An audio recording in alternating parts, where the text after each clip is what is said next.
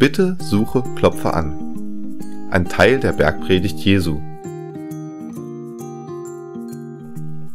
Das erzählte Jesus den Menschen in seiner berühmtesten Predigt auf einem Berg.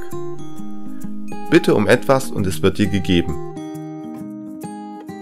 Suche und du wirst finden. Klopfe an und dir wird die Tür geöffnet. Jeder, der bittet, dem wird gegeben. Jeder, der sucht, der wird finden. Jeder, der anklopft, dem wird die Tür geöffnet. Wer gibt denn seinen Kindern Steine, wenn sie um Brot bitten?